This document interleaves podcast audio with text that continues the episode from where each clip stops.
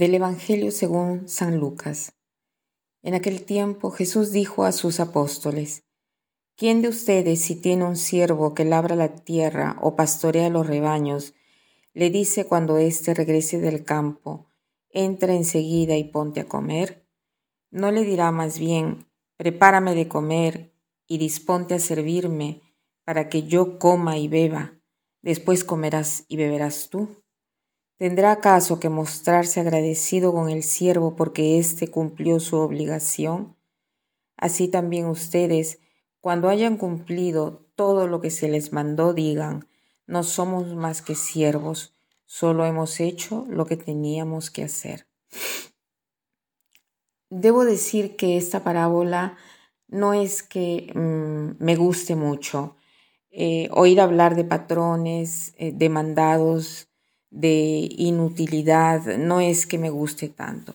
Pero recordemos que este lenguaje es el de una parábola y la parábola da siempre una enseñanza, o sea, la parábola no se debe entender literalmente. Me parece que el mensaje es este, que somos siervos inútiles. ¿En qué sentido? Cuando uno hace el propio servicio, no es que uno tiene que ser reconocido ni agradecido, ni tampoco tiene que eh, por obligación recibir honores. Cuando uno hace un trabajo, es su trabajo, o sea, lo hace. No es que yo me maravillo por lo que hago. Jesús nos quiere enseñar esto, que cualquier trabajo que querramos hacer, lo debemos hacer no para recibir honores, sino que debemos cumplir con nuestro deber. Siervos inútiles. Inútil es una palabra griega que quiere decir sin utilidad, o sea, cuando yo hago un trabajo, lo tengo que hacer porque lo tengo que hacer, no porque es un interés personal ni, tampoco porque tiene un segundo fin, sino que lo tengo que hacer porque es mi misión en ese momento, porque es en ese momento mi deber, porque eh, entra en él el deber que me ha sido en ese momento confiado. Tú entonces hoy cuando obres, hazlo porque lo tienes que hacer, no para hacerte ver ni para hacerte eh, agradecer por los demás, ¿no? Lo tienes que hacer de una manera apasionada en el sentido de que lo tienes que hacer con amor. O sea, por ejemplo, ¿no? Un maestro que enseña. No hay nada de qué maravillarse, pero yo me puedo sorprender si este maestro lo hace de forma extraordinaria, ¿no?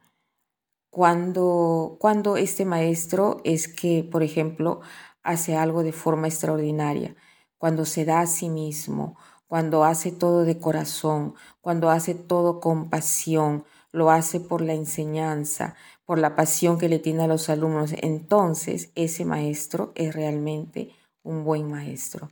Entonces hoy hagamos este propósito, que cualquier trabajo que debamos hacer cualquiera sea nuestra misión, hagamos el propósito de hacer esta misión no con un segundo fin, no para nuestra gloria, sino porque queremos hacerlo porque es la misión que el Señor me ha confiado en este momento.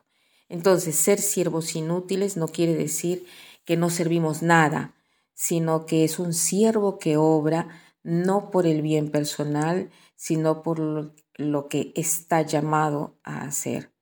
Entonces, trabajar para hacer el bien y no para recibir elogios. Pensemos qué tal libertad, ¿no? El Señor nos llama y qué libertad, porque podemos experimentar, ¿no? Eh, si hacemos esto, eh, porque lo hacemos, si lo hacemos con un segundo fin, ¿no? Y no es así, sino que lo hacemos para cumplir con nuestra misión. Agradezcamos al Señor por esta palabra que nos ha dado hoy. Y para terminar, quiero citar esta frase de Einstein que dice, el verdadero valor del hombre se determina examinando en cuál medida y en qué sentido ha llegado a librarse de su yo. El verdadero valor del hombre se determina examinando en cuál medida y en qué sentido ha llegado a librarse de su yo. Que pasen un buen día.